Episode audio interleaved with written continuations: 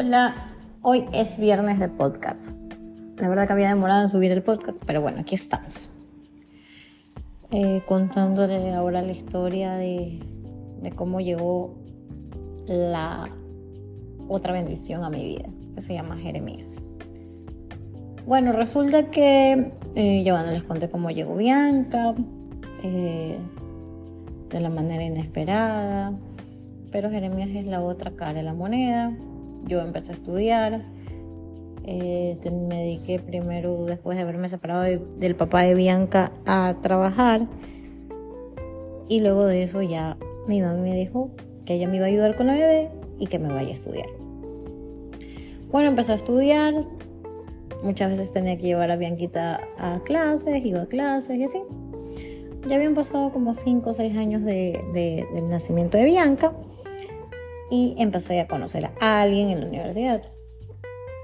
Ese alguien era una persona que se pintó de una manera, era la persona más amorosa, más cariñosa, más detallista del mundo y realmente yo dije, este es.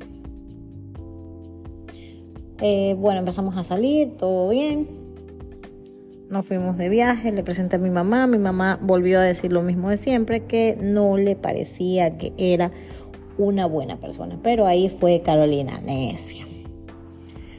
Pasaron seis meses de esto, yo ya tomé precauciones para evitar embarazos, pero no sé en qué momento falló. Y volví a salir embarazada. Yo no sé cómo mi mamá tenía una, yo no sé si un olfato subdesarrollado o qué, pero ella se dio cuenta. Me dijo, tú estás embarazada, ¿cuándo? Yo me había hecho un eco y efectivamente ahí estaba, estaba embarazada.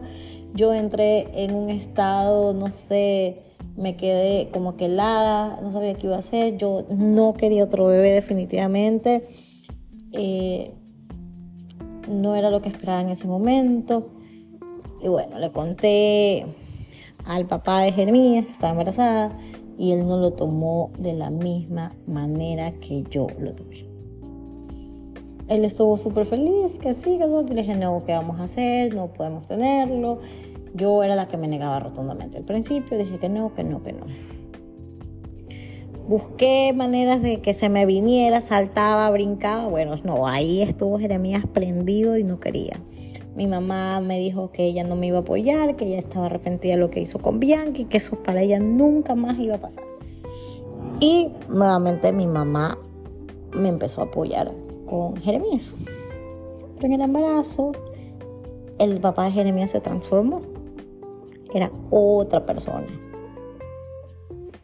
Cambió totalmente. Me podía ver que me estaba muriendo con el vómito. Yo vomitaba, escupía. Así tenía que ir a la universidad mis amigas me apoyaron, entré en un estado depresivo, embarazada. De verdad, ahora me arrepiento, pero yo odiaba estar embarazada. O sea, no me podía ver en un espejo porque estaba nuevamente... Eh, creo que esta vez fue distinto. Esta vez me sentía decepcionada de mí. Esta vez dije otra vez lo cometí, cometí un error.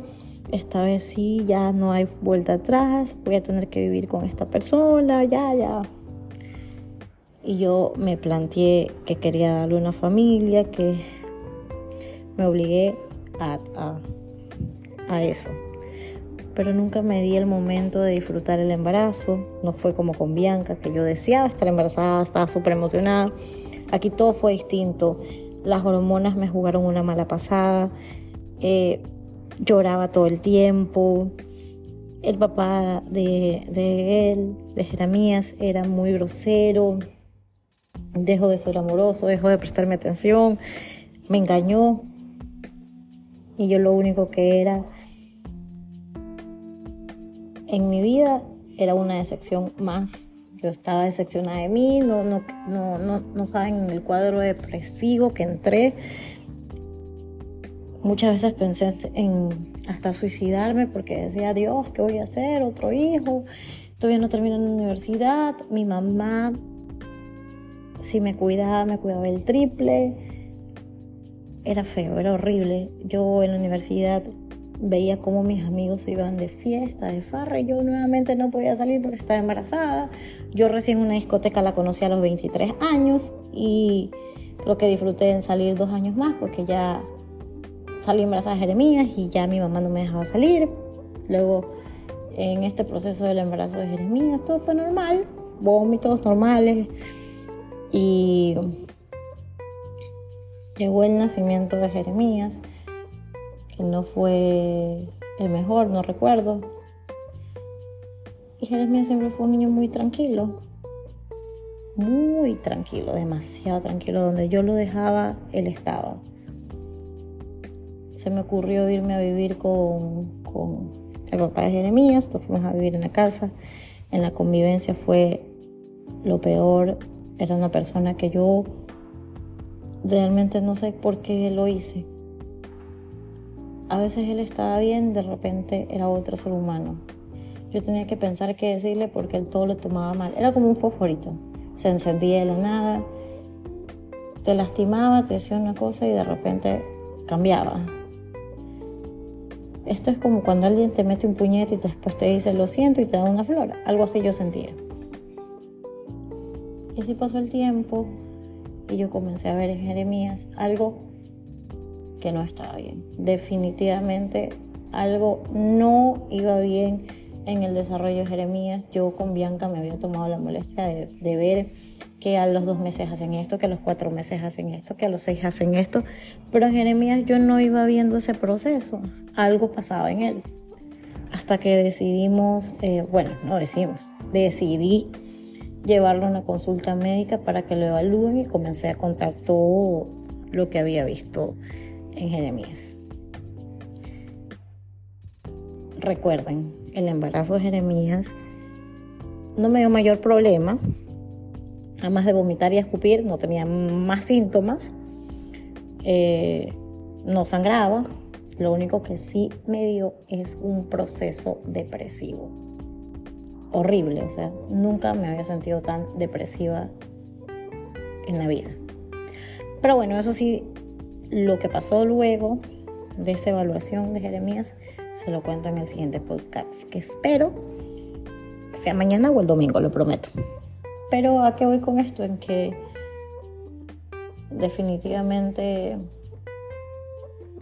cuando uno se enamora pierde la cabeza y no ve cosas que están ahí porque esta vez sí me enamoré, no fue como el papá de Bianca, que fue una ilusión y unas ganas de salir corriendo de mi casa. Esta vez sí me enamoré y creí en que esta persona iba a ser distinta. Estaba cegada por completo, cegada por completo. Y no vi cosas que tenía que haberlas visto. No las vi. Y a veces las personas, las peores personas se disfrazan de una manera tan pero de verdad tan perfecta que no te das cuenta. Hasta cuando se te termina cayendo la venda de los ojos. Ahí te das cuenta de la realidad. Muchas personas te abrazan y por atrás te están puñalando y no te das cuenta y tú sigues creyendo que eso es amor. Bueno, en el siguiente capítulo, en el otro podcast, ahí les voy a contar qué pasó después de que lleve esa evaluación de Jeremías y la verdad Jeremías es un poquitito más larga que la historia de Bianca. Espero que les guste.